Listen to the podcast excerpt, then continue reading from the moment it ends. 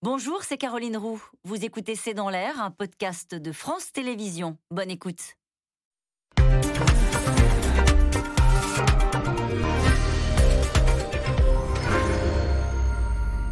Bonsoir à toutes et à tous. Plus 44% depuis le début de l'année, mais c'est promis, le prix du gaz n'augmentera plus. Jean Castex dégaine le bouclier tarifaire qui bloque les prix. J'en ai le pouvoir, a lancé euh, hier le Premier ministre sur France 2. À sept mois de la présidentielle et trois ans après les Gilets jaunes, le gouvernement cherche à calmer la colère qui gronde sur les questions de pouvoir d'achat. Alors question, pourquoi tel envolée des prix de l'énergie? Est-ce temporaire ou durable, alors que l'on sait que l'on cherche à sortir des énergies fossiles? Peut-on organiser une transition écologique en douceur ou sera-t-elle forcément brutale? C'est le sujet de cette émission de ce C'est dans l'air, intitulée ce soir Énergie, les hausses, le bouclier et la présidentielle. Pour répondre à vos questions, nous avons le plaisir d'accueillir Fanny Guinochet. Vous êtes journaliste à La Tribune, chroniqueuse à France Info. Je cite votre chronique de ce matin. Blocage des prix du gaz et de l'électricité, comment ne pas être retoqué par le Conseil d'État? Erwan Benezé, vous êtes journaliste en charge de l'énergie au Parisien aujourd'hui en France. Je cite votre article de ce matin. Prix de l'énergie, l'hiver sera moins rude que prévu. Mathieu Plane, économiste, directeur adjoint du département analyse et prévision de l'OFCE. Citons le dernier rapport de l'OFCE, l'économie française repère 2022. C'est aux éditions de la découverte. Et enfin, Gaëlle Mac, directrice déléguée de la rédaction de Challenge. Merci à tous les cas de participer à cette émission en direct. Erwan Benezé, avant d'aller sur le fond des annonces, d'abord sur la forme. Hier, on a été nombreux à être surpris par euh, Jean Castex qui dit à un moment je peux bloquer le, le, la hausse du prix du gaz, j'en ai le pouvoir. Cette phrase, j'en ai le pouvoir. Il donnait le sentiment de s'inscrire, en tout cas de, de, prendre un rôle. Il y avait une, une, sorte de campagne, une stratégie de communication qui était euh, savamment orchestrée. Ça m'a d'ailleurs fait penser à un petit. C'est-à-dire? Une petite anecdote. Vous vous souviendrez peut-être pas, dans les années 80, il y avait un petit film français qui s'appelait Clara et les chic types. Thierry Lhermitte, euh, Josiane Balasco, Isabelle Adjani. Et à un moment, il y a une scène où il y a un type qui va emprunter à son copain une camionnette. Et, donc, euh, il emprunte, le, type, il tient comme la prunelle de ses yeux. Quelques jours plus tard, il la ramène toute cabossée. Il ne sait pas comment lui dire. Et il lui dit, et donc là, ah, ma camionnette, ça va, tout va bien. Et il lui dit, non, mais écoute, on a eu un problème, il y a eu un accident de voiture, tout le monde est mort. Oh mon Dieu, mais c'est horrible, qu'est-ce qui se passe? Et il lui dit, non, non, allez, je plaisante. En fait, il y a juste que de la tôle froissée. Oh tu me rassures, non mais vraiment tu m'as fait très très peur.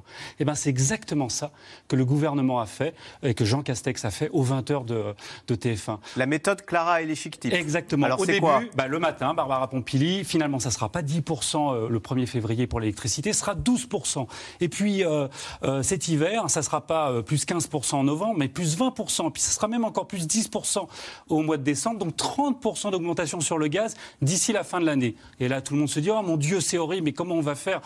Ne vous inquiétez pas, allez, finalement, je bloque tout, je gèle tout, 4% euh, sur euh, euh, l'électricité, et puis 12. on gèle le gaz.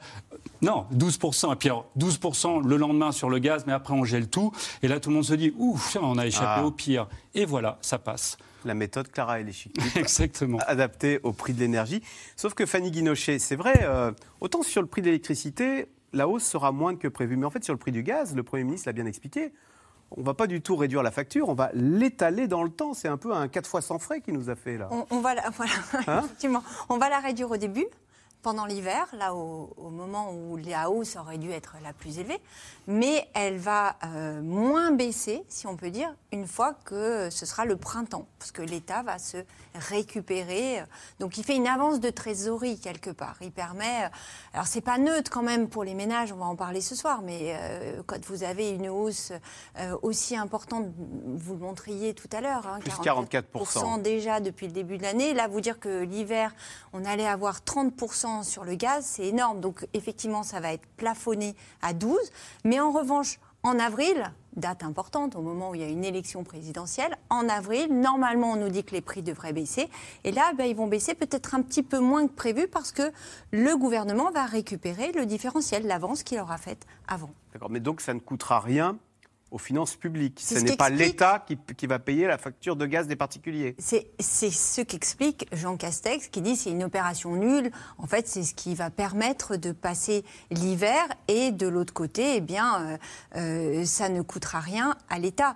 Mais c'est un jeu de, de bonne taux, en fait. Euh, ce qu'on ne paye pas maintenant, on le payera plus le tard. Le consommateur paiera la hausse du gaz. D'accord. Du coup, il n'y a pas l'accusation qu'on était en train de faire du gouvernement qui est en train de cramer la caisse, je reprends l'expression de Valérie Pécresse, pour euh, préparer la présidentielle. Là, en l'occurrence, c'est neutre pour les finances publiques. A priori, mais il bloque au moment où il y aura la présidentielle. Vous avez vu, la date d'avril, c'est quand même le moment où il y aura les, tours de scrutin. Ah bah ça, Mathieu Plane, c'est ce qu'a dit euh, Bruno Retailleau. Il dit euh, il bloque jusqu'en avril. Vous avez remarqué, les hausses, c'est pour après avril, c'est pour après la présidentielle. Il y a une lecture politique, évidemment, dans, dans ce calendrier qu'on peut avoir. Difficile de passer à côté de la lecture, effectivement. Euh, non, le, la question du timing, elle est extrêmement importante. C'est-à-dire qu'on on le voit, euh, le gouvernement a mis beaucoup, beaucoup d'argent pour sauver l'économie avec le quoi qu'il en coûte. Euh, l'économie repart plutôt bien, voire elle repart même très bien dans beaucoup de pays du monde, et c'est pour ça que la facture énergétique notamment remonte un peu partout, parce qu'il y a une demande très forte pour les matières premières. Euh, et donc c'est vrai que c'est dans le rouage de cette reprise, d'un scénario plutôt favorable, euh, la question du pouvoir d'achat va remonter très vite avec euh, la facture énergétique. Parce que, On l'avait pas vu venir ça. Ben, pas tellement parce que c'est vrai que dans la grille de lecture, c'était la question déjà de maintenir le pouvoir d'achat pendant la crise, c'était déjà pas mal. La question des faillites, la question du chômage, mais pas, j'allais dire, au contraire, on était dans un, un moment où le prix de l'énergie était très bas, au contraire, et on ne pensait pas que ça allait remonter si vite. Et la volatilité du cours des matières premières se répercute très vite en fait sur le pouvoir d'achat et le budget à travers euh, les prix euh, notamment de l'essence, l'électricité, etc. Euh, et donc c'est vrai que c'était pas facilement anticipable cette affaire-là. et vous voyez que finalement le gouvernement est assez vite démuni hein, face à ça, cette volatilité. Donc il y a juste des mesures transitoires qu'on peut trouver pour absorber le choc. Et il se trouve que le timing politique arrange plutôt cela. Donc euh, effectivement, on voit la, sensibilité des ménages à, ces prix-là. Euh, et puis, bien sûr, il y a en mémoire euh, la crise des Gilets jaunes et, le, prix de l'essence. Donc, tout ça n'est pas anodin. effectivement, ça peut être neutre sur les finances publiques si derrière, il y a un effet de rattrapage mais qui veut dire qu'on va payer quand même à un moment donné, et surtout s'il y a une stabilisation des prix de l'énergie. Alors justement, Gaël Mac, c'est vrai que hier, le Premier ministre a dit, vous allez voir, à partir d'avril, les prix vont rebaisser, et donc ce qu'on ne paye pas maintenant, vous le payerez plus tard en avril quand les prix seront bas. On est bien sûr que le prix du gaz va rebaisser comme ça tranquillement On n'est pas, du tout sûr. Hein, on n'est pas du tout sûr. Je veux dire, les, prix du gaz sont quand même des prix qui sont vraiment liés aux marchés euh, internationaux. Et pourquoi ça flambe alors, là, ça a flambé parce qu'il y avait effectivement une réouverture un peu désordonnée de toutes les économies. Donc euh, il y avait euh, un, appel de, de demande. Et par ailleurs, c'est aussi à cause de la météo norvégienne. Voilà, alors. Alors, la météo norvégienne des gaz, il faut nous expliquer là. Donc, en Norvège, euh, qui est donc un pays. Il y, a, deux pays qui fournissent le gaz, en fait, à l'Europe. C'est vraiment la Norvège et la Russie. Surtout la Russie, mais aussi la Norvège.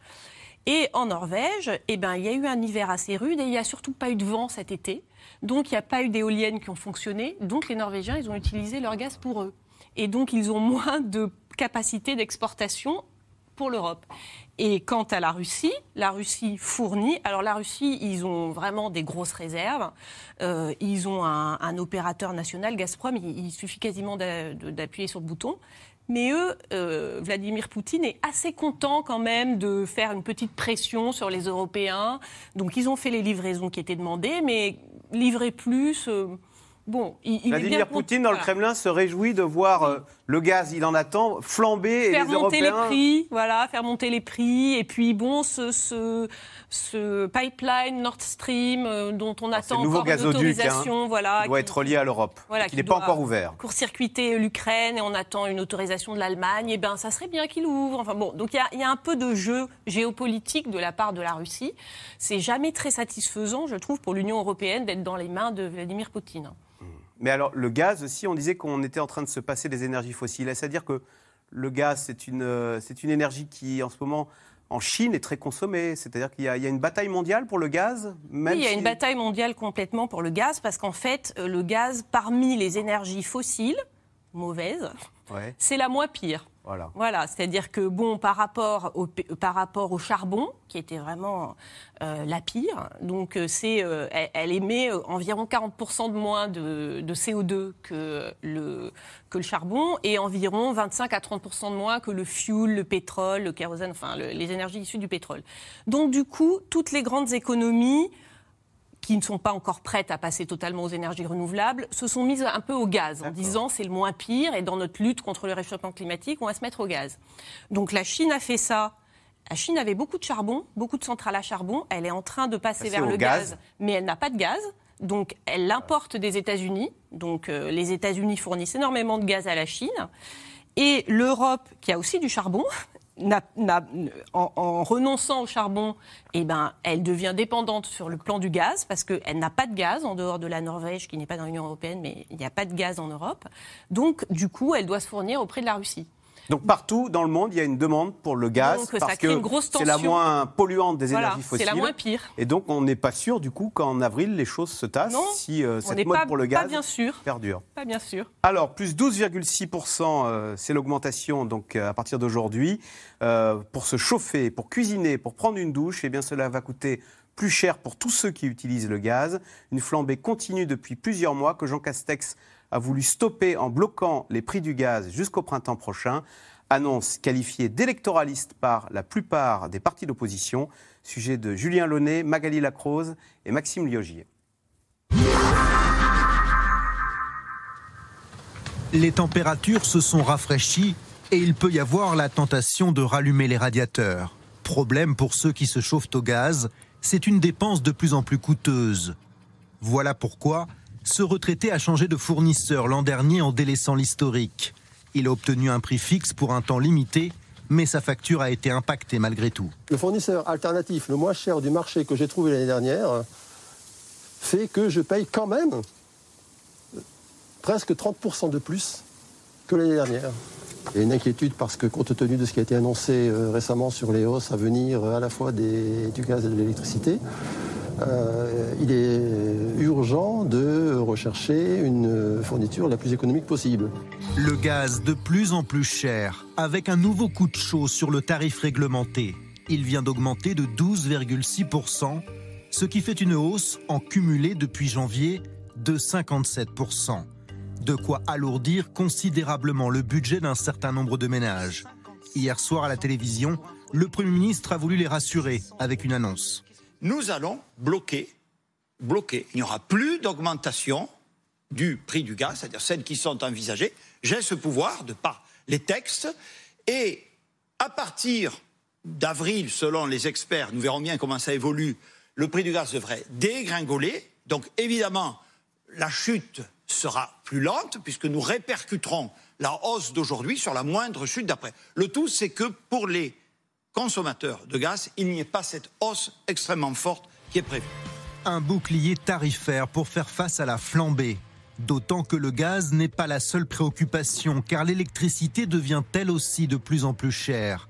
Plus 12% début 2022 selon les prévisions, mais cette hausse va être plafonnée, comme l'a promis hier Jean Castex. Donc on va déposer très rapidement un amendement pour autoriser le gouvernement en fonction de la hausse qui sera constatée, de baisser à due concurrence euh, euh, l'augmentation. Alors, soyons très précis, il y a des, des coûts de production. Nous limiterons la hausse de l'électricité à 4%. Autre mesure envisagée, la revalorisation du chèque énergie pour plusieurs millions de foyers modestes. Dispositif créé après la crise des Gilets jaunes qui hante encore et toujours les esprits au sein du gouvernement. Le pouvoir d'achat problématique de taille à l'approche du scrutin présidentiel. Justement, pour l'opposition, ce n'est pas le président qui fait ses propositions, mais le candidat Macron. Il y a eu des manifestations gigantesques, d'accord, avec les gilets jaunes. Qu'a-t-il proposé? Rien. Voilà. La réalité, c'est que de manière pérenne, il ne propose rien. Ah, on s'approche de l'élection. Là, on ouvre le porte, euh, le porte-monnaie, on fait des cadeaux euh, à droite, à gauche.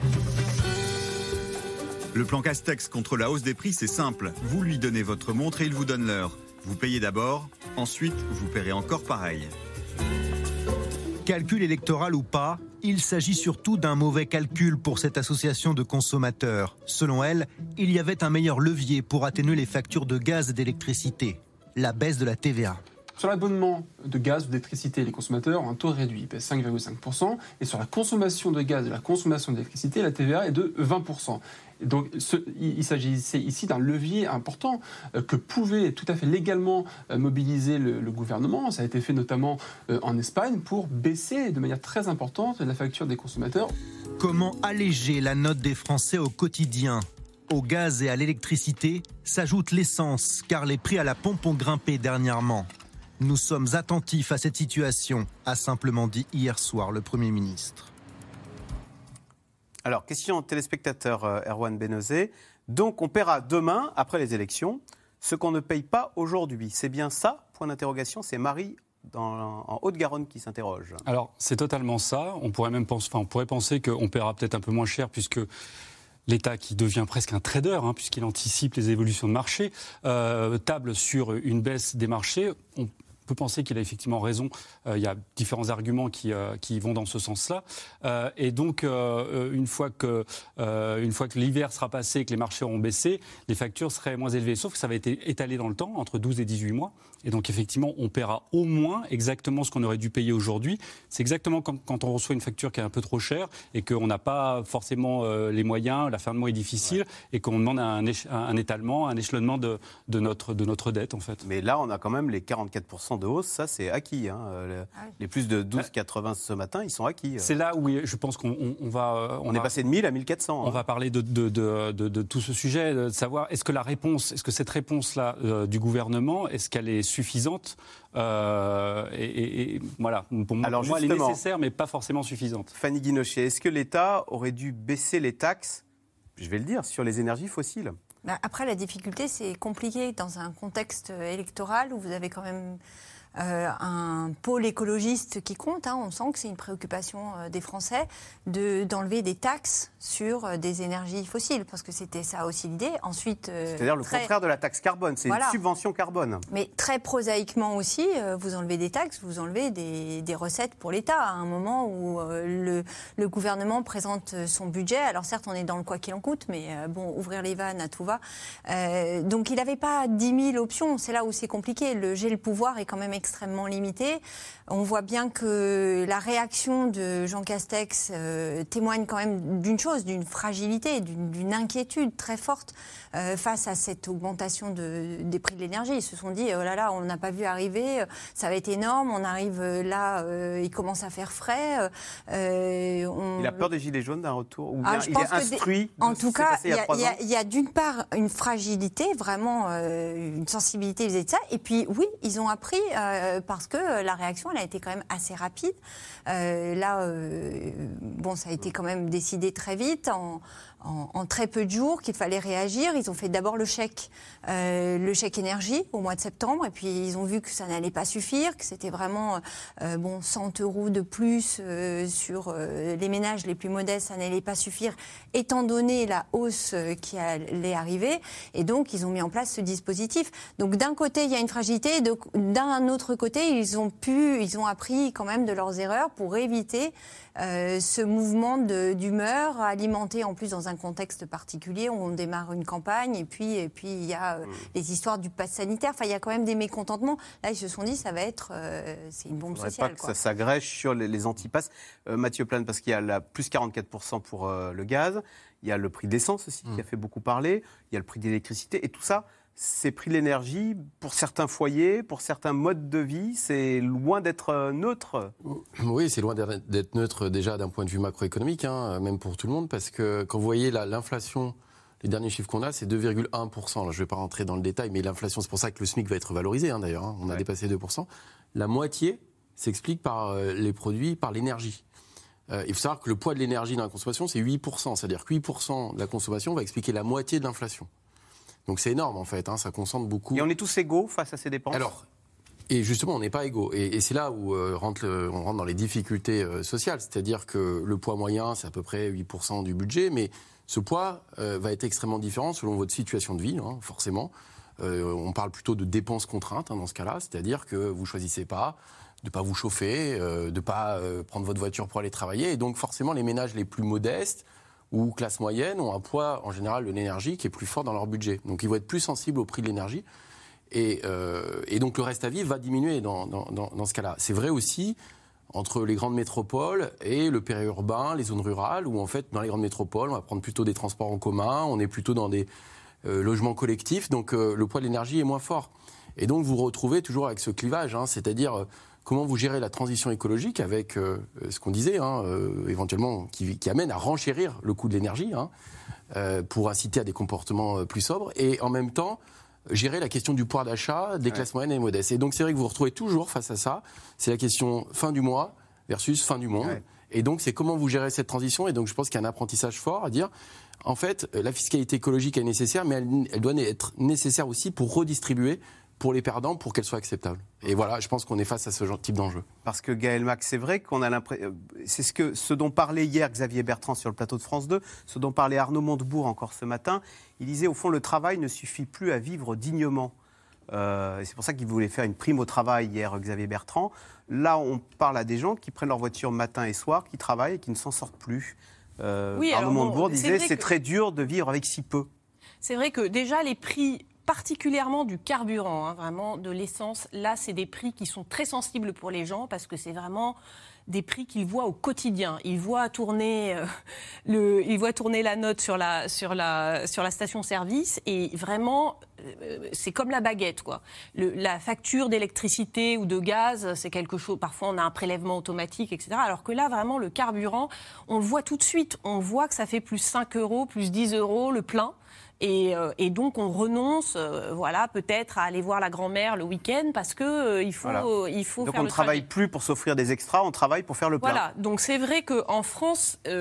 mais contrairement à ce qu'on pourrait penser, en France, le, prix des carburants, il est variable et il y a eu des moments de hausse et de baisse, mais en fait, sur 10-15 ans, il n'a pas non plus du tout augmenté, explosé. Ce qui a explosé dans le budget des ménages, c'est vraiment le logement et ça, c'est une très grosse dépense contrainte. Alors elle, elle a vraiment beaucoup augmenté. Et donc, du coup, c'est vrai que le poids des dépenses contraintes dans le total du budget. C'est de 27 à 32, hein, nous dit euh, France Stratégie. c'est des dépenses obligatoires. C'est ça. Et, pour des ménages qui sont autour du seuil de pauvreté, ou etc., c'est 60%. C'est vraiment... C'est-à-dire, euh, en gros, euh, les assurances, les mutuelles, les abonnements... Abonnements au téléphone, maintenant. Voilà, les, les, et le loyer. Et le loyer. Hum. Donc, clairement, ça, rentre dans ce sentiment général. Et pour Emmanuel Macron, c'est terrible, parce qu'il a quand même baissé les impôts. C'est vraiment un, président qui a baissé les impôts. Il a augmenté la prime d'activité, qui est justement pour ce, public-là, pour le travail, pour la valeur travail, euh, favoriser les actifs, etc. Le quoi qu'il en coûte, il a arrosé sans compter. Et à la fin, alors qu'il se retrouve en campagne, paf Fanny Guinochet, c'est vrai que ce chèque... Euh, énergie, il s'adresse aux Français les plus modestes, 6 hein, millions de ménages sur 30 millions de ménages. Mais on le voit, c'est la classe moyenne qui travaille, qui mmh. est impactée et qui se prend de plein fouet euh, cette hausse du prix de l'énergie et qui, euh, comme on le disait, ne, ne, peut plus vivre dignement de son travail. C'est ce qui avait allumé les Gilets jaunes Oui, bah, c'est effectivement le risque parce que euh, le, le, chèque énergie, certes, vous le touchez, mais vous avez l'impression que finalement, vu la hausse, euh, c'est peanuts, quoi. C'est rien du tout. C'est, euh, ça va vous passer, euh, ça va vous aider un mois, mais que le problème, il, se pose. Après, à la décharge du gouvernement, il y a quand même des efforts qui ont été faits pour essayer d'améliorer les logements des, des, Alors, on part de loin. Hein. Il y a encore énormément de pour l'isolation, parce que c'est, ça le problème. On est très très loin sur ce. Mais quand même, ces dernières années, il y a eu des dispositifs qui ont été mis en place. Par exemple, ma prime rénov, ça fonctionne très bien. C'est une subvention euh, du gouvernement pour vous aider à faire des travaux chez vous, des travaux d'isolation de votre logement. Et euh, c'est vraiment, euh, vous pouvez avoir des travaux qui sont financés à 90% par l'État quand vous êtes un revenu très très modeste. Mais tout ça, ça prend du temps. Là, ce que gère le gouvernement cette crise, finalement, c'est un sujet qui va arriver, qui arrive dans la campagne, qui est quand même le sujet de cette transition énergétique que l'on n'a pas vraiment que l'on a pensé et puis qui a toujours resté assez conceptuel. Voilà. la taxe carbone. Là, sauf que oui, les gens, ils voient tous les jours quand ils rentrent chez eux qu'ils ont froid, que c'est mal isolé, qu'ils vont faire le plein, ça leur coûte cher, qu'ils ont honte parce que pour les plus pauvres, pauvres. Leur, un logement mal isolé, c'est un logement où vous avez de la pourriture et que vous invitez pas les gens à venir. Donc euh, ça casse aussi du lien. Donc ça, c'est très très prégnant. Et cette question-là, aujourd'hui, euh, elle est mise euh, là sur le tapis pour la campagne présidentielle. Donc on attend les propositions des candidats. Hier, Xavier Bertrand, vous faisiez référence à Xavier Bertrand, n'a pas spécialement fait de, propositions euh, sur euh, ces... Il a parlé d'une prime au travail. Oui, mais prime au travail, oui, revaloriser le travail, mais en tout cas sur euh, comment on gère ces fluctuations et la transition énergétique, on attend. Alors justement, question téléspectateur, Erwan Benozé, à propos de cette transition. Avec cette hausse du prix, quel est le moyen le plus intéressant pour se chauffer? Il y en a trois qui sont cités dans la question. Le fuel, le gaz le charbon, trois énergies fossiles. Alors le problème, c'est que le fuel, ça va être, les cuves à fuel vont être euh, interdites. Donc, euh, on va passer à moins qu'on adopte le biofuel, le biofuel, mais pour l'instant, c'est pas, c'est pas encore dans les, dans la réglementation. Enfin, c'est pas acté. mais ce que je veux dire, attendez, on ne nous dit pas que toute l'affaire du siècle, c'est de se débarrasser du fioul, du gaz et du charbon. Euh, c'est Michel-Édouard Leclerc qui disait l'autre jour, il y a beaucoup d'hypocrisie dans, euh, dans, dans, dans, tous les politiques parce qu'on organise la fin des énergies fossiles et on s'étonne par la suite qu'on vienne à manquer d'énergie fossile, que ce soit d'essence ou de gaz.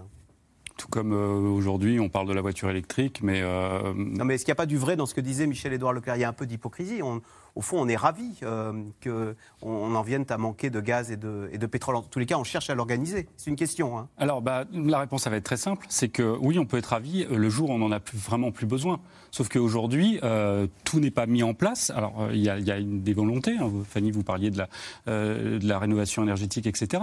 Mais on a, au jour d'aujourd'hui, pardon, ça se dit pas aujourd'hui, on a, on a besoin d'essence, on a besoin de diesel, on a besoin... Il n'y a pas d'alternative bah, il y a des alternatives, mais qui sont encore chères, qui sont pas encore complètement matures. Elles sont là. Euh, il y a des, alternatives extrêmement intéressantes.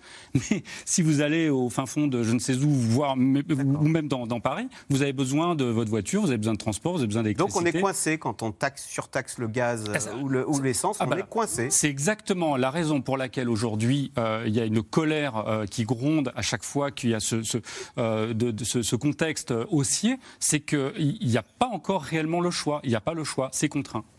Euh, Gaël Mac, quand Daniel Cohn-Bendit dit la transition écologique en douceur, ça n'existe pas.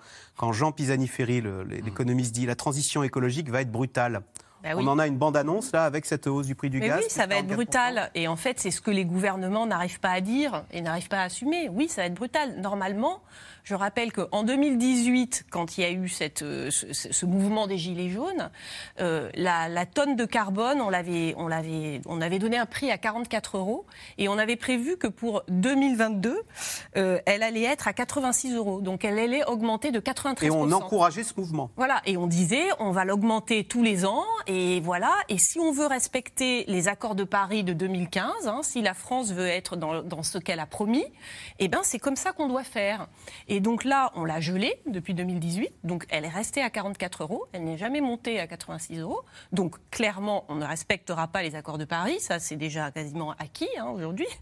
Et globalement, c'est sûr, c'est clair et net on va devoir être dans un monde d'énergie plus cher. Je veux dire, tout ce, tout ce, toute cette société de consommation et d'ultra-consommation du XXe siècle qui s'est nourrie d'un pétrole bon marché, euh, d'énergie bon marché, d'électricité, nous en partie nucléaire. Donc le gaz n'a pas durablement vocation à baisser le prix du gaz? Non, le prix des énergies globalement a durablement vocation à augmenter.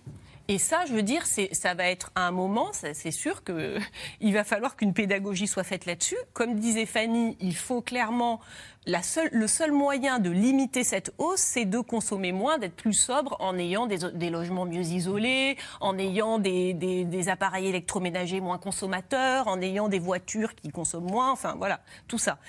Mais sur le fond, le prix des énergies est voué à augmenter. Mathieu Plan euh, Non, c'est important ça, parce que c'est vrai que dans le schéma du quinquennat initial, hein, c'est effectivement cette hausse de la taxe carbone, ça représentait un gain final de 15 milliards, hein, et on s'est arrêté à 3 milliards. C'est-à-dire qu'on a fait un cinquième du chemin et ça a été terminé. Euh, et je pense que l'erreur qui a été faite, c'est de penser que ça serait une recette fiscale comme les autres et que ça inciterait à des comportements plus vertueux, sans voir l'impact négatif sur le pouvoir d'achat et sans penser à la compensation qu'il pouvait y avoir. Et ce qu'on dit est juste, c'est qu'à un moment donné, effectivement, ce qui pollue le plus doit coûter plus cher. mais il faut avoir une efficacité ou une possibilité d'avoir des modes de, fonctionnement alternatifs. Donc ça veut dire ça prend du temps, c'est-à-dire investir dans des transports, les transports plus écolos, plus économiques, des moyens alternatifs. C'est aussi effectivement lutter euh, contre euh, l'habitat justement précaire, c'est la rénovation des bâtiments. Mais ça, ça ne se fait pas du jour au lendemain. Hein. C'est des plans d'investissement sur 20 ans. Et ça va coûter donc, très cher. Il faut les accompagner, tout ça. Mais sauf qu'effectivement, à un moment donné, on va être confronté à ça. C'est-à-dire comment on fait pour gérer une transition écologique il y a une urgence, hein, il y a quand même une urgence, et en même temps, on est confronté à, une urgence sociale, et les deux, Ah c'est ouais. difficile à réconcilier. Je suis d'accord avec Daniel Cohn-Bendit et, et, euh, Jean Pisani-Ferry. Et, et la difficulté, là on parle des ménages, mais pour les entreprises, c'est aussi une difficulté. Quand vous discutez avec euh, les employeurs, leurs représentants, ils vous expliquent tous que ce qui est le plus euh, compliqué dans ce monde après Covid, c'est la transition énergétique, qu'ils ne savent pas comment faire. Et on le voit, le prix de l'électricité, le prix du gaz, le prix des matières premières, euh, les ménages les payent, le client le paye, mais les entreprises, c'est aussi un énorme frein à la relance. On ne sait pas faire. Erwan Benezet, alors qu'on taxe le, le- le pétrole, qu'on taxe le gaz, à la limite, intellectuellement, on peut le concevoir parce que ce sont des énergies fossiles. Ce qu'on ne comprend pas, c'est que le prix de l'électricité flambe, alors qu'on nous dit que l'électricité en France est décarbonée.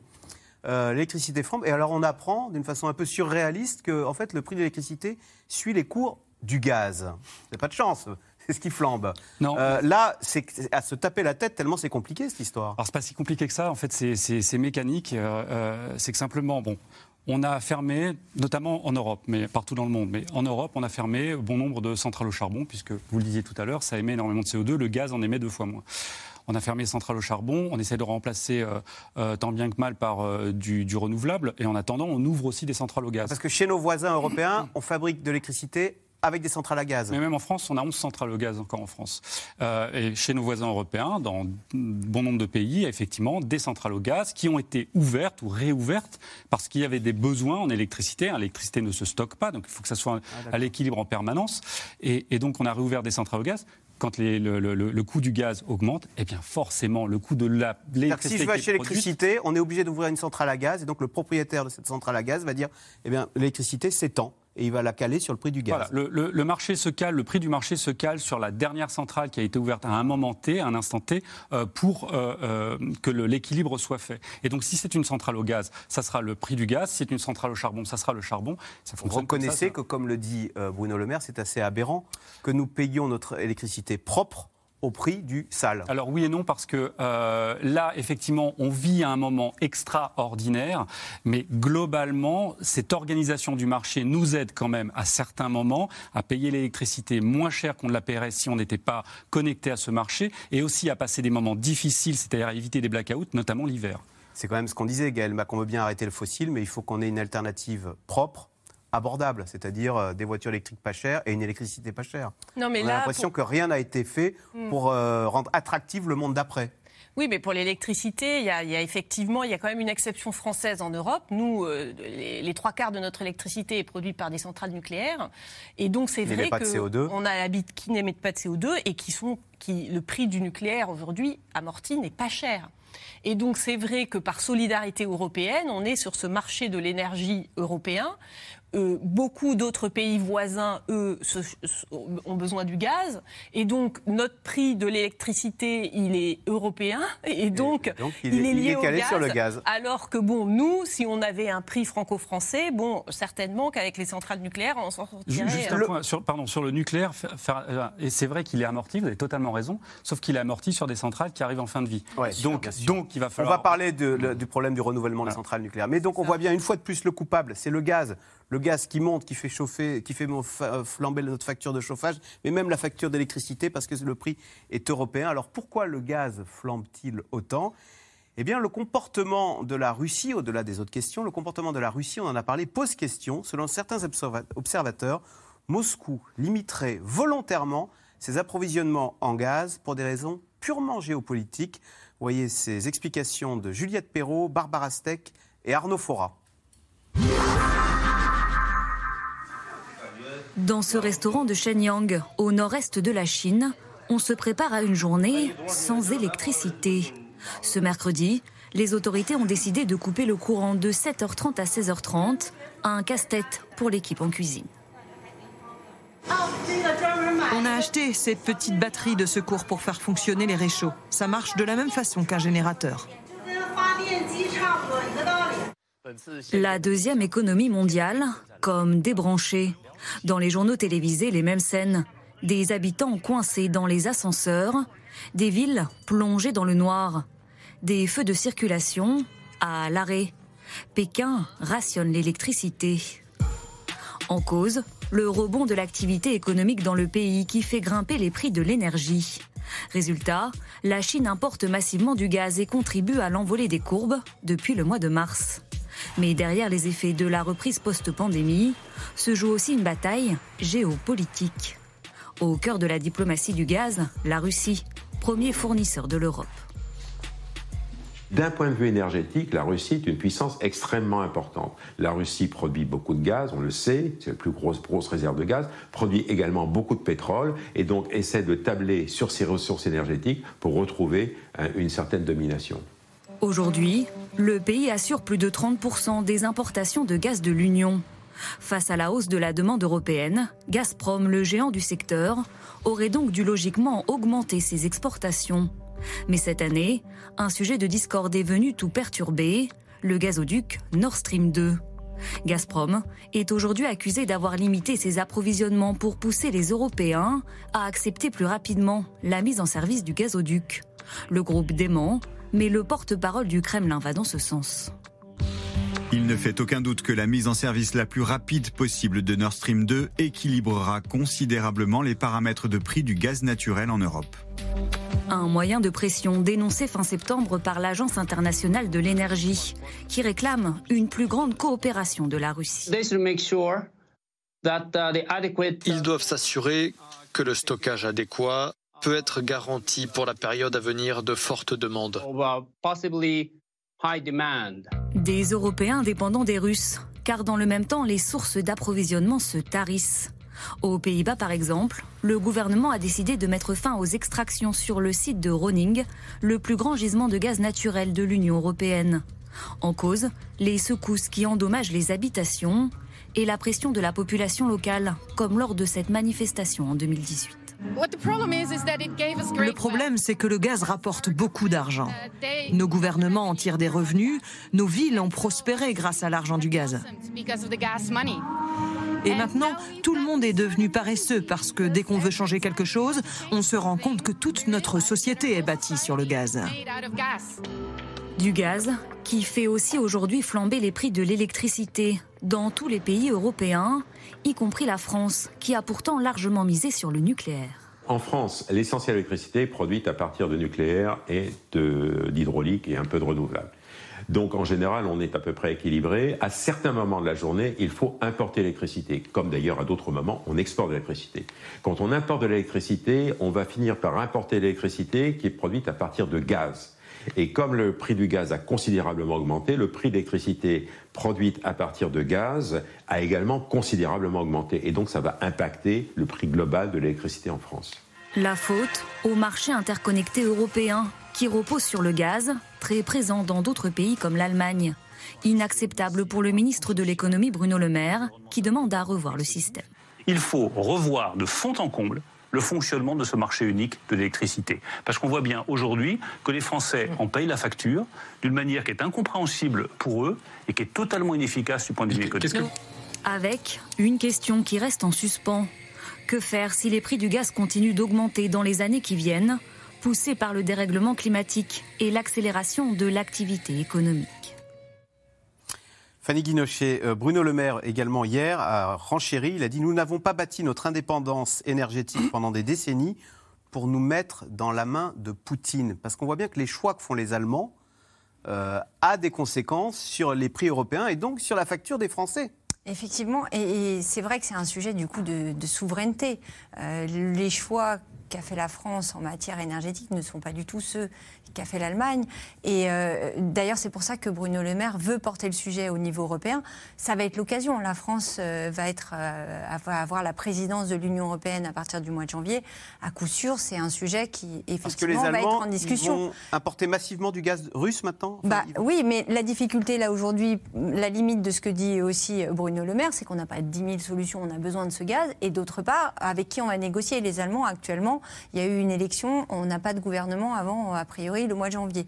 Et le pôle écologiste a quand même été aussi très important euh, dans ces élections allemandes. Donc euh, la volonté, et- c'est le jeu, Bruno Le Maire euh, dit il faut que la, France retrouve une forme de, force, qu'elle puisse ne pas dépendre de ce tarif où effectivement, comme l'expliquait très bien votre expert, au final, on est perdant. Va se poser pour nous la question euh, des centrales nucléaires aussi, parce que si on peut euh, avoir cette, euh, euh, cette souveraineté ou en tout cas euh, cette possibilité euh, de s'exonérer un petit peu d'un tarif d'électricité qui augmente, c'est grâce à notre euh, puissance nucléaire. Or, on voit qu'on ferme des centrales et que l'ouverture de nouvelles centrales, c'est quand même pas un sujet euh, qui ne fait pas polémique dans l'opinion. Erwan Benezet, on sait que l'Allemagne s'apprête à ouvrir, à inaugurer là, cet énorme gazoduc hein, qui va la relier à la Russie pour importer du gaz. Est-ce que Vladimir Poutine pourrait s'en servir comme d'une arme et euh, nous refermer le robinet pour que nous ayons bien froid en hiver si nous nous comportions mal? Ou est-ce que c'est du fantasme d'imaginer ça? Vladimir Poutine euh, utilise en fait est le maître du euh, marketing géopolitique. C'est-à-dire qu'effectivement là, il a restreint un petit peu, les, il a coupé un peu les robinets, notamment du côté de l'Ukraine, pour mettre en avant un nouveau produit, un nouveau jouet, euh, qui est le Nord Stream 2. ce nouveau gazoduc qui passe par le- la Baltique, Qui hein. passe sous la Baltique, euh, qui fait 1200 km, 10 milliards Il de n'est pas encore ouvert, mais qui va être ouvert dans les semaines qui Dans viennent. les semaines qui viennent. Et donc, euh, euh, bon, déjà, ça peut, euh, on, on peut se dire qu'a priori, on ne va pas avoir de problème de gaz. D'ailleurs, à ce, à ce niveau-là, sur les, les craintes de pénurie, il pourrait y en avoir un peu en Europe, puisque euh, le stockage est en dessous des 60% aujourd'hui, les capacités de stockage en Europe. En revanche, en France, on est un très bon élève et on est au-dessus de 90%. Donc, on a du gaz en Europe, Euh, en France, pardon. Et donc, on sera, ça, réduit un petit peu quand même notre dépendance à la bonne volonté de Vladimir Poutine. Hum. Euh, Gaël Mac, le nucléaire, parlons-en. Euh, donc Bruno Le Maire parle deux fois de suite. hein, il, a, il a loué l'indépendance énergétique que la France avait bâtie pendant 50 ans autour du nucléaire. On s'aperçoit que l'adhésion au nucléaire a remonté. C'est un- une enquête euh, de- des échos qui montre que, non, de, du Figaro, l'adhésion nucléaire est passée de 34 à 51% quand dans le même temps, l'adhésion aux éoliennes a baissé, alors elle reste largement majoritaire, de 80 à 63% Tout comme si, au fond, on se disait, en matière d'énergie, il n'y a pas d'énergie miracle. Non, mais bon, en France, on va quand même avoir un problème parce que ce parc de centrales nucléaires qui nous est bien utile, il est quand même très vieillissant et d'ici 2030, il, il sera quasiment Nos 58 entièrement- réacteurs, ou nos 57, on a déjà fermé un. Voilà. Deux, 50 euh, 56, voilà. Voilà, Ils, faudra- ils vont tous ils euh, vont être fermer. quasiment euh, tous fermés. Bon, et donc après, euh, la question se pose de savoir euh, si on veut en euh, construire de nouveaux. Bon, pour l'instant, les constructions ont quand même dépassé les budgets euh, tout, par, par milliards, voilà, euh, ce qui était euh, ce qui était d'abord anticipé. Donc euh, bon, on sait bien que ça va être compliqué. Le financement, je crois que Ce que je veux je- dire, c'est qu'on ne sait plus tellement les construire, ces réacteurs nucléaires. bah, on a perdu un savoir-faire. Il y a des normes post-Fukushima, c'est-à-dire après l'accident euh, nucléaire très grave au Japon, on a beaucoup haussé les normes pour construire Et donc de ça nouvelles renchéri centrales. les coûts. Ça renchérit les coûts et ça exige aussi des nouvelles technologies qu'on maîtrise pas forcément très bien. Ça va être très lent. Hein, même si on le voulait, ce serait compliqué. Ce Ah ben, il faudrait commencer cher. tout de suite et ça serait compliqué et ça serait cher et l'électricité qui serait produite à partir de ce nouveau nucléaire serait très chère parce que nous, si on la paye pas cher aujourd'hui, c'est parce que ces centrales, elles ont 50 ans. Je veux dire, technologies voilà. des années 60-70. Voilà, et qu'elles sont amorties, euh, que la construction est amortie complètement. Donc là, de toute façon, si on devait payer du nucléaire nouveau, ça nous coûterait également très cher. Donc de toute manière, nucléaire ou pas, les énergies vont augmenter. Euh, Mathieu Plane, la France n'a-t-elle aucune ressource énergétique à part des centrales nucléaires vieillissantes? On s'aperçoit que c'est, ça va être un sacré casse-tête dans les années à venir, hein, ces énergies. euh, la- la- Oui, oui, comme on ne va pas faire du gaz de schiste, a priori. euh, Ouais. euh, non, euh, sérieusement, euh, non, on a pas. On Le est, renouvelable, on Le, problème, c'est la montée en charge du renouvelable, quoi. Mais ça prend du temps. Je crois qu'aujourd'hui, dans la consommation de notre énergie, ça représente un peu plus de 10%, hein, alors que le nucléaire est à 40, je crois. Si on prend le pétrole-charbon, doit être à 30% et le gaz doit faire 15. Donc, ça veut dire que euh, il y a quand même euh, du chemin à parcourir euh, là-dessus. hein. Et donc, c'est vrai que la transition vers les renouvelables va prendre du temps. Et c'est vrai que le nucléaire, euh, quoi qu'on en dise, est une technologie qui nous a permis d'avoir une certaine indépendance pendant un moment donné. En tout cas. Et pourquoi Ma- Emmanuel Macron tergiverse-t-il Bah, à ordonner, à, à dire le go, allez, on y va Parce Non, que pour l'instant, c'est à titre le- expérimental, hein, Flamanville. hein. Oui, mais voilà, il y a- a Flamanville quand même qui a, qui a mis quand même un, Même n'arrive un pas à gros grain de sable dans l'histoire. Donc, euh, donc euh, on voit sur ces nouvelles, te- enfin, cette technologie moderne, euh, avec les nouvelles régulations, les investissements que ça demande et le prix, justement, le, le- le coût que ça peut avoir. Et puis, une opinion politique qui n'est pas forcément très favorable suite à Fukushima. euh, et les accidents qu'on a pu avoir. Donc c'est vrai que c'est- très compliqué parce que la seule chose, c'est d'aller plus sur du renouvelable. Mais euh, d'abord, euh, il faut que ce soit efficace. Il faut, il y a une acceptation sociale. On le voit avec l'histoire des éoliennes, y compris sur les éoliennes offshore ou pas. Euh, et quoi qu'on en dise, le gaz et le pétrole sont encore extrêmement importants dans le mix énergétique et on l'importe. Quoi. Donc, On euh, a du mal à séparer. la facture énergétique chaque année, c'est 65 milliards hein, quand même, donc euh, qu'on importe. Et notre balance commerciale, elle est quand même essentiellement déficitaire pour cette raison. Donc aussi, dans les variations de la balance commerciale qu'on peut avoir, une grande partie est liée au prix Si on n'importait plus de gaz et de pétrole, nous serions à l'équilibre commercial. On sera même en excédent. On serait même en excédent. Donc c'est dire aussi, il y a presque un, un- un enjeu commercial à basculer dans, ces, dans cette Ah, bien sûr, bien sûr. Ah, bien sûr. Mais c'est vrai que la, la question de l'acceptabilité sociale, elle est essentielle, hein, parce que vous voyez Sur- euh, sur bah, sur le changement, de, sur la bascule vers d'autres énergies, euh, on voit bien euh, aujourd'hui, euh, si vous avez des, des ruptures, des coupures euh, d'énergie, euh, les Français ne l'acceptent pas. Or, euh, Comme en Chine, là, comme ce qu'on vient de voir, où, euh, bah, je pense que où il y a des, gens qui ont été coincés dans les ascenseurs parce qu'autoritairement, Pékin a coupé l'électricité. Voilà, ça poserait quand même quelques problèmes. Or, comme le disait Erwan tout à l'heure, on ne sait pas stocker l'énergie, l'électricité. Donc, euh, la difficulté, c'est que, OK, euh, théoriquement, les gens, c'est comme les réformes, les gens, ils sont prêts pour basculer dans d'autres types d'énergie. Et puis, quand on voit les nuisances, on dit, ah bah, ça va être l'éolienne dans le champ d'à côté. Ou bien alors, il faudra accepter de vivre un petit peu différemment, de respecter un certain nombre d'heures entre les heures creuses.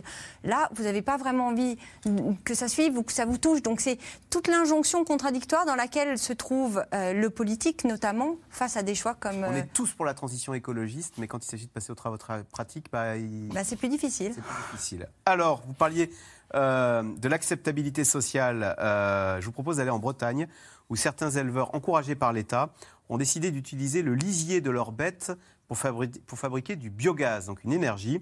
C'est ce qu'on appelle la méthanisation, un procédé a priori écologique qui pourtant, vous allez le voir, est loin de faire l'unanimité. Sujet de Juliette Vallon et Stéphane Lopez.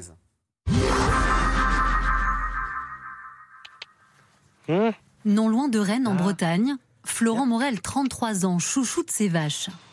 En plus de leur lait, l'agriculteur tire aujourd'hui de ses bêtes une autre source de revenus, issue directement de leur déjection. Ici, rien ne se perd, tout se transforme. C'est un collecteur de lisier qui permet de collecter euh, le lisier dans tout le bâtiment en permanence, toute la journée, et restitue euh, le lisier dans le canal à l'autre bout pour être envoyé après euh, vers la méthanisation. La méthanisation, ou production de biogaz, se fait à quelques kilomètres de la Soucédôme, grâce au mélange réalisé entre le lisier bovin et d'autres résidus organiques. Une énergie renouvelable que revend ensuite Florent, associé à son frère Nicolas au réseau GRDF. Ils roulent même au biogaz et viennent d'inaugurer cette station-service pour leur consommation personnelle, une petite fierté. C'est pas magnifique, on roule avec le gaz qu'on produit et arrivé à la station, on n'a pas besoin de sortir la carte bancaire. Lancés dans la méthanisation en 2018, les frères Morel fournissent l'équivalent de 1600 foyers par an en gaz dans la commune voisine. Coût total de leur projet, près de 3,5 millions d'euros, financé à 15% par l'État. Un investissement qui leur assure enfin des revenus stables, mais pas seulement. C'est une fierté de défendre une économie circulaire.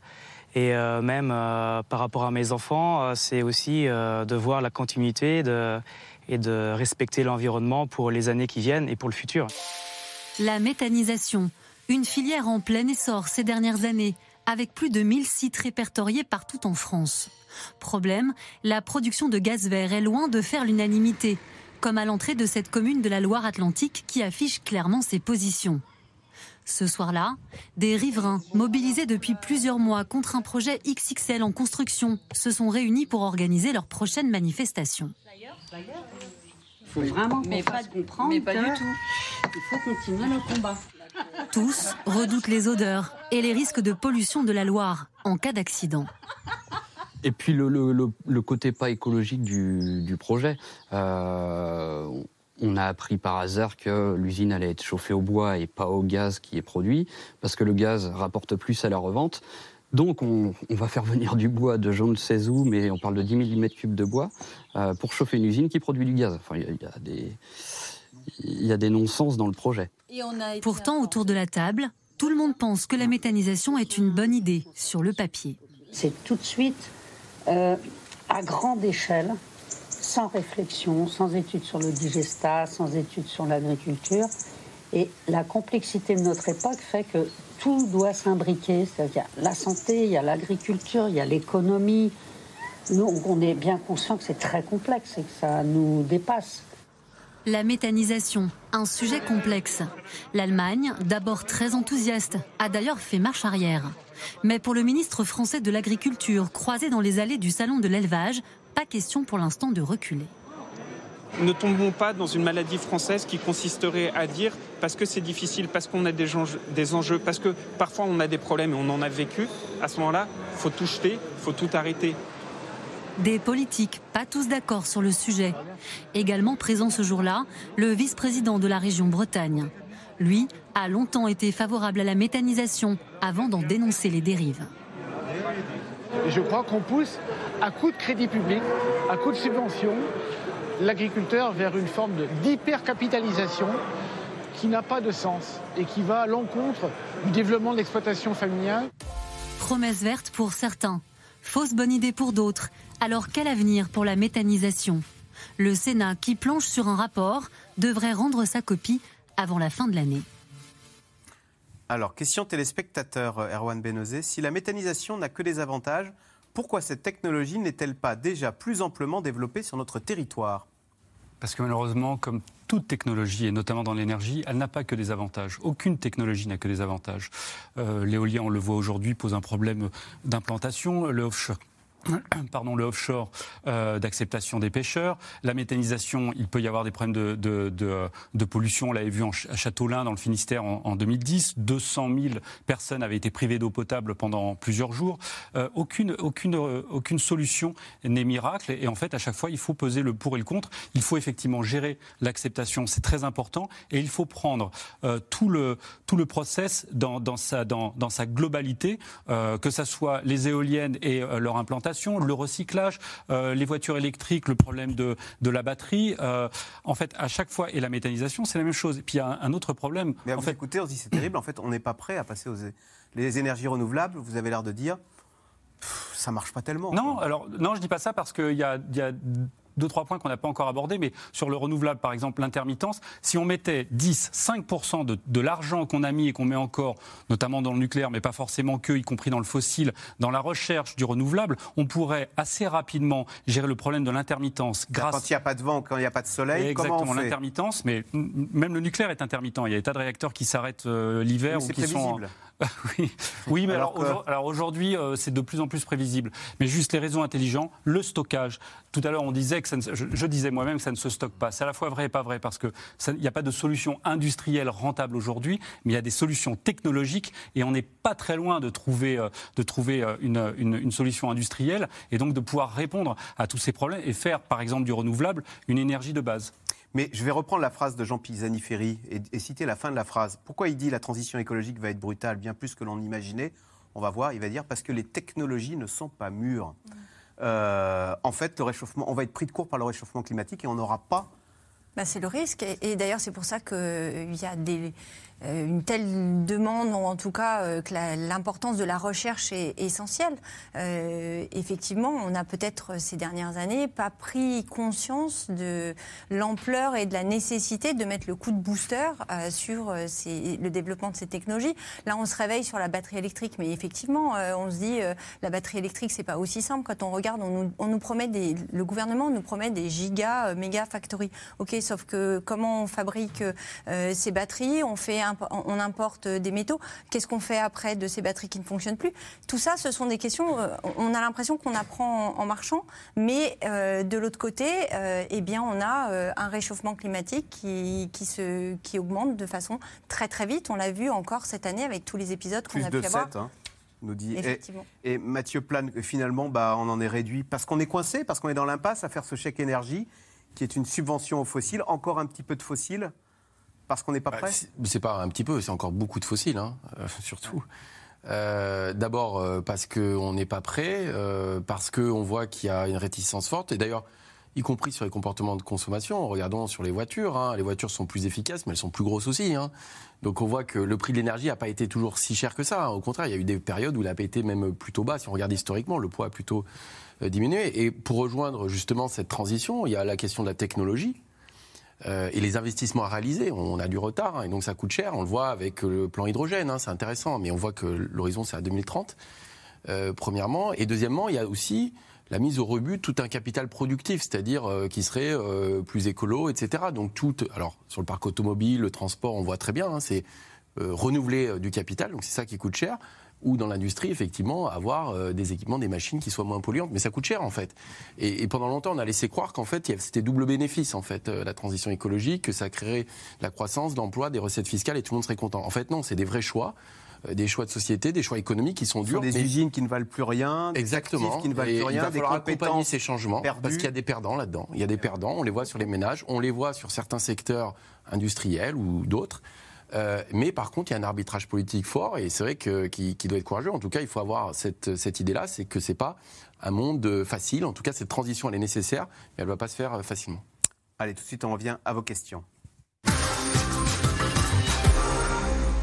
Alors, comment Jean Castex peut-il affirmer que le prix du gaz va baisser dès le mois d'avril? Fanny Guinochet, c'est cette idée qu'en avril il fait beau, donc on a moins besoin de gaz? C'est un pari. C'est aussi- c'est aussi simple que ça Après, à, à sa décharge, il y a un certain nombre de spécialistes qui vous expliquent qu'effectivement, au printemps, euh, voilà, ça devrait quand même euh, diminuer. Mais c'est clairement un pari, et c'est vrai que, euh, on l'a dit tout à l'heure, la ficelle apparaît un peu grosse parce qu'on a tous en tête quand même l'agenda présidentiel. Alors, va-t-on reparler de l'exploitation du gaz de schiste, Erwan Benezé C'est ce qu'on avait fait après 2008. On s'était mis vers l'Eldorado du pétrole et du gaz de schiste. Alors, mon avis personnel, c'est que quand même aujourd'hui, le poids environnemental est tel que euh, je ne pense pas qu'on revienne sur cette décision. Parce que c'est une façon plus polluante hein, d'extraire du, du- du fossile. Ah oui, là, là. Et puis, ça ne nous rapporterait finalement pas grand-chose. Donc, sur la balance, je ne pense qu'aucun politique ne prendra une telle décision. Et aux États-Unis, ils en reviennent, ils commencent à abandonner aussi l'exploitation de schiste? Alors c'est plus économique, c'est que ça coûte très cher. Là, je parle même pas de l'aspect environnemental. Et donc, euh, alors pour le coup là, on est à 80 euros le baril, donc euh, euh, ça va à peu près. Mais dès que ça redescend, euh, vous avez des tas de sites qui ne, qui ne peuvent plus, sont parce que- pas rentables, des qui ne sites sont de pas rentables et qui ferment. Enfin, les, les États-Unis ont été quand même sont devenus le premier producteur, je crois, euh, Au monde. Au monde. Ils ont dépassé euh, l'Arabie Saoudite grâce, En 2017, Grâce, ouais, fait. grâce au schiste, Ah, grâce à cette nouvelle technologie. pas hein. négligeable. Est-ce que prendre le train va aussi coûter plus cher prochainement? Ben Oui, le train, ça roule à l'électricité, Gaël Mac. Ben, si euh, on va dans un monde où il y a 100%, 100 d'énergie renouvelable, euh, de toute façon, oui, ça va coûter plus cher parce que euh, tous les transports vont coûter plus cher, que ce soit l'avion, que ce soit le train, que ce soit la voiture, qui tous sont des, qui ont pour point commun de consommer de l'énergie. Je suis locataire et je vis dans une passoire thermique. Que puis-je faire? Bah, c'est- difficile, En- mais en étant locataire, euh, il y a un certain nombre d'aides qui sont quand même euh, possibles. Euh, il faut s'adresser à son propriétaire pour voir ce qu'il est possible de faire. Euh, il y a certainement euh, des rénovations, euh, mais ça prend du temps. L'idée, c'est de limiter un max, euh, un maximum le reste à charge. Alors, que proposent les écologistes pour pallier dans l'urgence la hausse des prix de l'énergie? Mathieu Plane, on a tous été pas surpris, mais On a, on, a, on a remarqué la proposition de Sandrine Rousseau, qui ne manquait pas de panache, qui a dit pour s'en sortir, il faut augmenter le prix de l'essence de 6 à 10 centimes par an pendant chaque année du mandat. Mhm. De- non, mais il faudrait demander à Sandrine Rousseau, du coup. Mais, euh, Ça, c'est la proposition de Sandrine non, Rousseau, voilà, mais qui n'a pas moi, gagné. j'ai pas la solution à, à- à ça. C'est-à-dire que la logique, et qui était aussi de la fiscalité euh, carbone, c'est de, de, de rendre plus cher ce qui pollue le plus euh, et de créer des incitations sur les comportements. Euh, mais on, on l'a dit, hein, c'est qu'on est confronté à une réalité sociale qui est que quand vous renchérissez le coût de cette énergie, ça, ça grève le pouvoir d'achat et notamment des plus modestes. Donc il faut des compensations. Alors elle parlait aussi d'un revenu universel, mais à la fin, la question c'est comment on finance tout ça. hein, Alors ça justement. Erwan Benezet, il y avait Eric Piolle qui parlait d'un ISF vert en disant bah, on va prendre l'argent là où il est pour financer la transition écologique et taper les plus riches qui polluent plus. Alors je trouve toujours qu'il y a un petit, petit manque d'imagination quand euh, systématiquement pour trouver une solution, euh, on, on cherche à alourdir notamment la, la fiscalité. Moi, alors j'ai une petite solution euh, une petite, euh, à, à proposer. C'est une juste euh, redistribution. C'est-à-dire, par exemple là, avec l'augmentation de- de- des prix, notamment de l'électricité, euh, ça, euh, ça euh, permet des gains supplémentaires pour l'État euh, par la TVA, euh, qui, vont- qui sont chiffrés à au moins 2 milliards d'euros. Euh, et il y a un autre gain, lui, de 3 milliards d'euros. C'est euh, le, ce, que l'État a à, à ne pas verser en subvention euh, pour le renouvelable, puisque là, le renouvelable a moins besoin de subventions, puisque l'électricité est tellement cher qu'il le vend avec- sans problème. On se retrouve avec 5 milliards d'euros. Eh ben, ma solution, c'est ces 5 milliards d'euros, redistribuons-les. Mais c'est un Euh, peu ce qu'il a fait hier, Jean Castex, en, en- en non, limitant alors pas la vraiment, hausse. puisqu'on a expliqué tout à l'heure que c'était le consommateur qui allait payer avec le lissage. Je parlais pour les prix de Alors, l'électricité. vous avez raison. Qui passe, qui- qui passe de plus 12 à plus 4. Les plus 8, c'est l'État qui payera la différence. Exactement. Donc, euh, mais dans, la, dans- dans la, la balance, il reste encore quelques milliards, je pense, qui peuvent être euh, Qui- intelligemment utilisés. Il. Si, Voilà. si tu me permettre juste Ouais. là-dessus, il y a un point, c'est que ça, ça a plus ou moins existé, mais sur le pétrole avant, enfin en tout cas sur le prêt à la pompe, ce qu'on appelait la TIPP flottante. C'est-à-dire qu'effectivement, quand les prix de la matière première augmentent, la TVA augmente et donc ces recettes fiscales supplémentaires étaient versées sur la TIPP qui diminuait la TICPE aujourd'hui, donc ça veut dire un mécanisme d'ajustement. Et c'était sous Jospin hein, d'ailleurs. Et ça a été stoppé, euh, considérant que c'était trop complexe comme mécanisme. Et pourtant, je trouvais que c'était assez intelligent parce que ça permettait d'avoir un rôle Mais C'était d'amortisseur. surtout trop coûteux, 42 milliards Ouais. d'euros, c'est ce que, c'était ce que la TVA rapporte sur le Ouais. carburant. Et donc, Oui, moment, mais après, vous dit, pourriez avoir. Enfin bon. Oui, oui. Gaël des Mac, mécanismes amortisseurs comme ça. quid de l'hydrogène vert produit en Bretagne? Alors c'est quoi l'hydrogène vert? Bah, euh, l'hydrogène, c'est l'intérêt de l'hydrogène, c'est que ça permettrait de stocker euh, de l'énergie euh, renouvelable. Enfin, Et On ça- fait l'électrolyse de l'eau, là, comme on a appris ça. en cinquième, et ça produit de l'hydrogène. et donc ça produit ce gaz de l'hydrogène qui lui est stockable, contrairement au vent ou euh, au soleil. De- ce sont donc une des solutions de stockage Donc euh, industriel voilà. dont je parlais Alors tout à là l'heure. justement, euh, bon, là aussi, on s'est réveillé un peu tard et on s'est dit oulala, dans le plan France Relance, on va mettre plein de sous dans l'hydrogène, on va faire des usines. Enfin voilà, la France doit être en pointe sur l'hydrogène. Bon, alors pour le moment, c'est c'est pas du tout mature cette technologie. hein. Il faut encore euh, beaucoup travailler. Ça coûte très très très cher euh, de faire de l'hydrogène vert, c'est-à-dire à partir de faire l'électrolyse à partir d'énergie renouvelable. Ça résolverait, ça résolverait le problème de l'intermittence, parce que du coup, les éoliennes fabriqueraient de l'hydrogène Exactement. quand il y aurait du vent. Et ça commence à exister déjà en France. Euh, Il y a, il y a- on a fait un reportage euh, il y a, il y a deux, trois jours dans Le Parisien euh, d'une PME qui fabrique de l'hydrogène vert à partir d'éoliennes.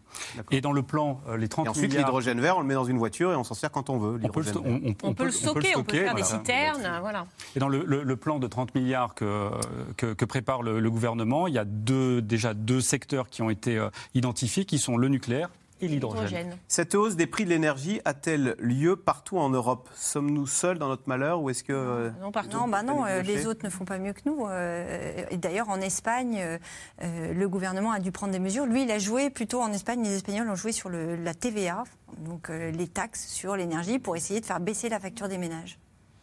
Et il y a un pays très très libéral qui est le Royaume-Uni qui plafonne les prix, hein, qui, qui fait de l'encadrement des prix. Donc, euh, L'augmentation du prix euh, du gaz et de l'électricité risque-t-il d'accentuer les tensions sociales? Ah, il y a un Fanny Guinochet. Oui, il y a un vrai risque parce que, on l'a dit tout à l'heure, c'est sur les ménages les plus modestes qui ont des dépenses qu'on appelle contraintes, dont ils ne peuvent pas s'exonérer, que pèse la, le plus la hausse. Quand euh, vous avez un petit salaire, quand vous êtes juste en dessous euh, ou au-dessus du seuil de pauvreté, et bien quand vous devez payer euh, 15 euros, ça fait pas la même chose pour votre gaz ou votre électricité, ça n'a pas la même valeur que le cadre qui doit payer euh, euh, et qui a un salaire nettement supérieur. Il peut, il peut pour payer, euh, piocher dans des dépenses de alors que euh, les foyers qui ont, il y a 9 millions de, gens pauvres hein, quand même en France, ils n'ont aucune latitude, aucun levier pour pouvoir payer cette hausse. Et la maison en périphérie des villes est très énergivore. Sans compter, voilà, alors sans compter euh, les distributions sur le territoire. Le gaz, par exemple, c'est plutôt les urbains qui utilisent le gaz. Euh, quand vous êtes en périphérie de ville ou dans, en milieu rural, vous n'avez pas de bus ou de, transport collectif. Donc là, c'est l'essence qui a aussi beaucoup augmenté. Donc effectivement, il y a une répartition qui est, très délicate. Et juste, si oui. je peux ajouter quelque chose là-dessus, c'est que euh, d'ailleurs, le chèque énergie euh, cible les classes les plus modestes, les 20% des ménages les plus modestes. Mais vous avez toute une catégorie qui est juste au-dessus, qui est, on va dire, euh, le bas de la classe moyenne. qui pour le coup était impacté et qui n'avait pas de compensation. Donc c'est pour ça qu'il y a eu cette mesure, à mon avis, qui a été mise en place. Une pénurie de gaz est-elle possible cet hiver? Il reste très peu de temps. Alors on y a répondu tout à l'heure, surtout en France, 90% des capacités de stockage qui sont remplies, donc non. Merci, c'est la fin de cette émission. Merci beaucoup d'y avoir participé. Euh, vous restez sur France 5 à suivre, c'est à vous. Je rappelle que C'est dans l'air est disponible en podcast audio gratuitement sur toutes les bonnes plateformes. Et on se retrouve demain pour une nouvelle émission. Bonne soirée et euh, sur France 5, à demain.